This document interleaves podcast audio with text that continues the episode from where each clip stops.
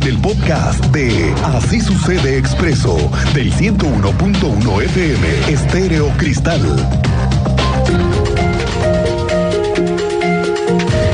Oiga, pues se viene una temporada más difícil para el tráfico de la obra de 5 de febrero. Como le hemos venido aquí informando, en un par de semanas, quizás tres, van a cerrar a solamente un carril la circulación de 5 de febrero.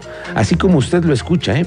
los ingenieros e ingenieras de ICA han determinado que se van a intervenir un par de zonas cercanas a la zona del Hotel Holiday Inn y por dos o tres semanas, me dicen que puede ser en Semana Santa, pero van a ser dos o tres semanas, va a haber solamente un carril para circular en esta zona de 5 de febrero. Por lo tanto, las escuelas continúan con una tolerancia de 30 minutos por la hora y también se espera que los trabajadores que todavía están en la CEA, que son más de 250, de plano los van a mandar a su casa a hacer home office. Usted también le entraría al home office. Tú sabes más de esto, Andrea Martínez, ¿cómo te va? Buenas tardes. ¿Qué tal, Miguel Ángel? Muy buenas tardes y también a toda la audiencia. Pues así es, la Comisión Estatal de Aguas confirmó que a mediados de marzo enviará a home office a 250 trabajadores que aún se ubican en las instalaciones de Avenida 5 de febrero. Esto debido, bueno, pues al cierre de los carriles laterales de dicha vialidad que se contemplan, eh, pues justamente a la altura de esas oficinas derivado de las obras de paseo 5 de febrero. Y bueno, el vocal ejecutivo de la Comisión Estatal de Aguas, Luis Alberto Vega Rico, y bueno, pues nos detalló que este periodo de trabajo a distancia se contempla hasta la segunda semana de abril, justamente, bueno, pues con el objetivo de evitar un mayor tránsito vehicular en 5 de febrero. Escuchemos esta información que nos confirmaba el día de hoy el vocal ejecutivo de la CEA. Está analizando junto con gobierno del Estado Oficial de Mayor la necesidad de, de, poder hacer home office. Hay áreas en las que sí se puede hacer, hay áreas técnicas que evidentemente pues tienen que estar reparando fugas, haciendo, componiendo medidores, etcétera, etcétera. Pero la idea es coadyuvar, todo el gobierno debe de, de ayudar para que haya menos tráfico durante el mes de marzo. Garricoy adelantó que ya se trabaja en conjunto con la Oficialía Mayor justamente para la implementación de este trabajo a distancia. También como lo escuchábamos, bueno, él aclaraba que el personal técnico de la CEA pues tendrá que seguir laborando debido a, bueno, pues a que se tienen que atender las reparaciones de fugas y también la instalación de medidores, entre otras actividades. Mientras que, bueno, eh, los trabajadores que aún tengan que acudir a las oficinas de 5 de febrero, indicó que la Secretaría de Desarrollo Urbano y Obras Públicas determinará cuál será la zona por donde podrán acceder. Esta fue la información, Miguel Ángel. Gracias, Andrés Martínez. Estamos pendientes. Oiga, ¿usted fuma? O vapea? Se lo digo porque ahora sí se vienen las sanciones en serio para los establecimientos que permiten fumar, aunque la ley ya lo prohíbe. Pero ya ve que hay quienes se han amparado, otros intentan mantener a sus clientes, aunque sean las terrazas, pero ya no está permitido fumar. La secretaria de Salud, Martina Pérez Rendón, nos ha confirmado que a partir del 3 de abril se van a poder aplicar multas económicas a aquellos establecimientos que estén incumpliendo con la ley antitabaco. Va a haber personal de la Dirección de Protección contra Riesgos sanitarios que va a hacer las supervisiones, donde además, además de revisar el tema del tabaco, van a verificar la venta de alcohol, que no existan venta menores y además le van a echar un ojo también al tema de la preparación de alimentos y otras cosas más que se van a revisar. Nada más le digo, las multas van desde 10 mil hasta los 400 mil pesos propio reglamento lo marca, hay un plazo de dos meses, que estos se cumplen el día 2 de abril, o sea, el 3 de abril, pero insisto, no vamos en un plan de a ver quién incumple para multar y cerrar, no. Este, se seguirá trabajando con ellos para, en la medida de la, eh, el incumplimiento que pudiera haber, pues ir haciendo recomendaciones y este, se hace a la par, o sea, no vamos a ir solo a checar tabaco, siempre que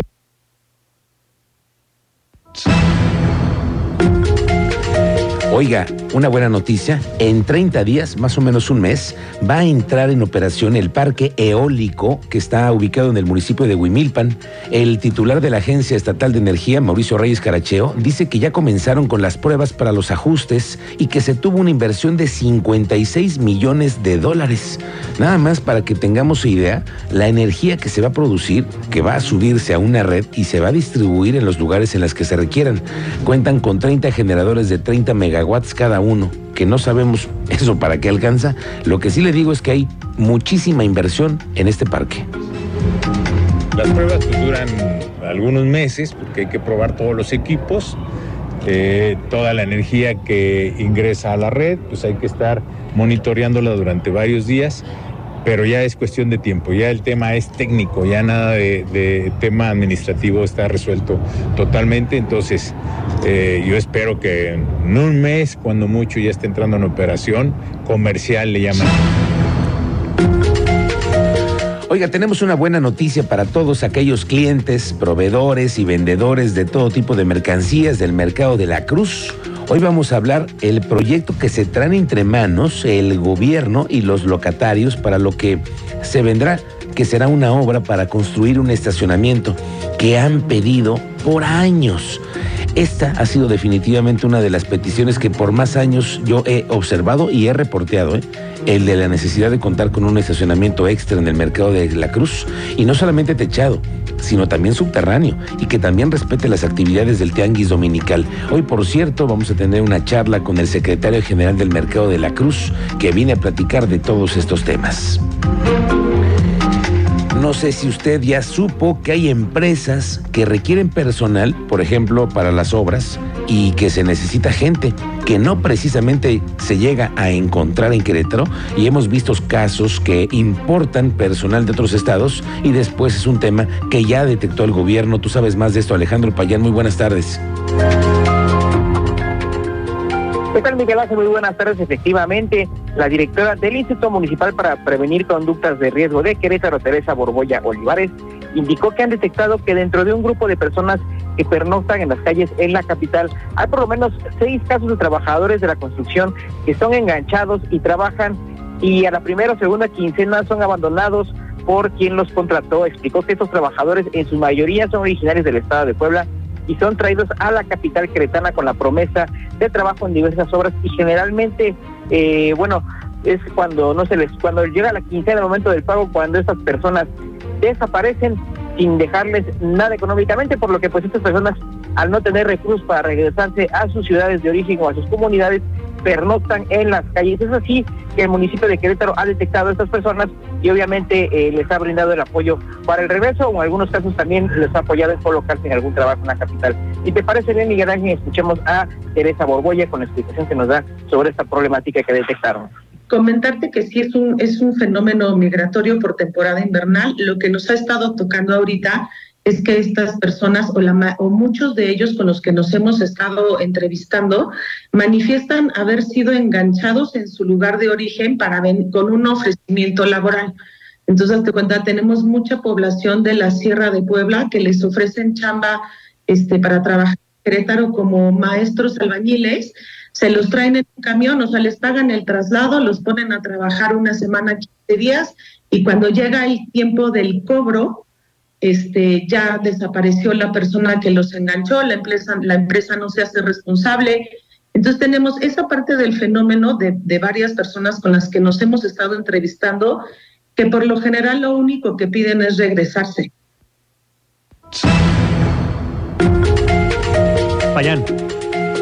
Comentaste pues efectivamente que, bueno, ante esta situación eh, existe un área legal ahí al interior de la eh, dirección para prevenir conductas de riesgo, en donde se les ha brindado acompañamiento a estas personas que acuden a sus comunidades sin que hasta el momento pues alguno haya concretado alguna acción legal, además de que no existe una figura de parte de quien los contrata que pues bueno, el encargado o el dueño de esos trabajos se descinda diciendo que ellos no contrataron a las personas. Le intentamos cuestionar a la directora pues que nos diera el nombre o la ubicación de algunas de estas obras, pero pues bueno, finalmente no lo dio, por lo que sí importante investigar cuáles son las construcciones que están echando mano de estos defraudadores que traen a gente y después pues ya no les pagan vaya, por haber trabajado. vaya tema con el que nos estamos enterando. Gracias Alejandro Payán, estamos pendientes de esta investigación que tiene también la autoridad. Oiga, pues aquí hemos platicado del antes, durante y el después de lo que fue el movimiento universitario por parte de estudiantes de la Universidad Autónoma. Recordemos que el año pasado tuvimos un mes a la UAC parada ¿Parada por qué? Porque los estudiantes levantaron la voz y dijeron estar cansados, muchas mujeres, de abusos de parte de maestros y directivos. Pero ese paro, que por cierto marca una historia en la universidad, es algo que también dejó una huella física en las instalaciones de los diferentes campos universitarios. Y hay muchas opiniones. Las expresiones y pintas, por ejemplo, que ya tienen cinco meses, dicen muchos de ellos que son un recordatorio de que no deba permitirse más el acoso en las aulas de la máxima casa de estudios. Estudiantes y maestros dividen opiniones sobre si deben o no permanecer este tipo de mensajes. Oye, qué tema tan difícil. Bueno, yo pienso que mm, es un mensaje latente que podemos recordar eh, posiblemente estéticamente no sea lo mejor, pero también considero que es una manera de tener presente que el tema todavía no está resuelto. Eh, pues esto es como todas las formas de expresión artística, ¿no? O sea, a unos les parecen bien, a otros les parecen mal. Yo en lo personal hay mensajes con los que no estoy de acuerdo y hay otros que puedo compartir o, o puedo sentir empatía por las, por las personas que los hicieron. Pero me parece que hay mensajes demasiado drásticos y que no van de acuerdo a lo que sucedía realmente. Vamos contigo, Teniente Mérida, ¿cómo te va? Muy buenas tardes. Muy buenas tardes, Miguel Ángel, muy buenas tardes a nuestra audiencia para platicarles de lo que ocurrió el día de ayer por la tarde en prolongación de Quintana y San Pedro Martí. Las autoridades han señalado que la causa del fallecimiento de una persona ahí en prolongación de Quintana la tarde del 27 de febrero se debió a un infarto al miocardio. Según los reportes, los servicios de emergencia recibieron el llamado alertando sobre una persona que estaba inconsciente en la calle, por lo que se movilizaron al lugar para atender la emergencia. Momentos antes, la Secretaría de Ciudad Pública del municipio informó que se contaban con información que el fallecido estuvo involucrado en una riña. A pesar de los esfuerzos de los paramédicos por revivir a la persona, lamentablemente pues ya no se pudo hacer nada y se confirmó su fallecimiento dando intervención a la fiscalía y así es como se conoció que la causa del deceso es un infarto al miocardio. Se señaló que estuvo involucrado en una riña momentos antes, parecer entre dos conductores y este es el desenlace nuevamente al norponiente de la capital, Miguel Ángel. Vaya, varios asuntos que tenemos otra vez con el tema de los altercados en la calle. Gracias, Teniente Mérida, lo platicamos más adelante contigo. Estamos pendientes.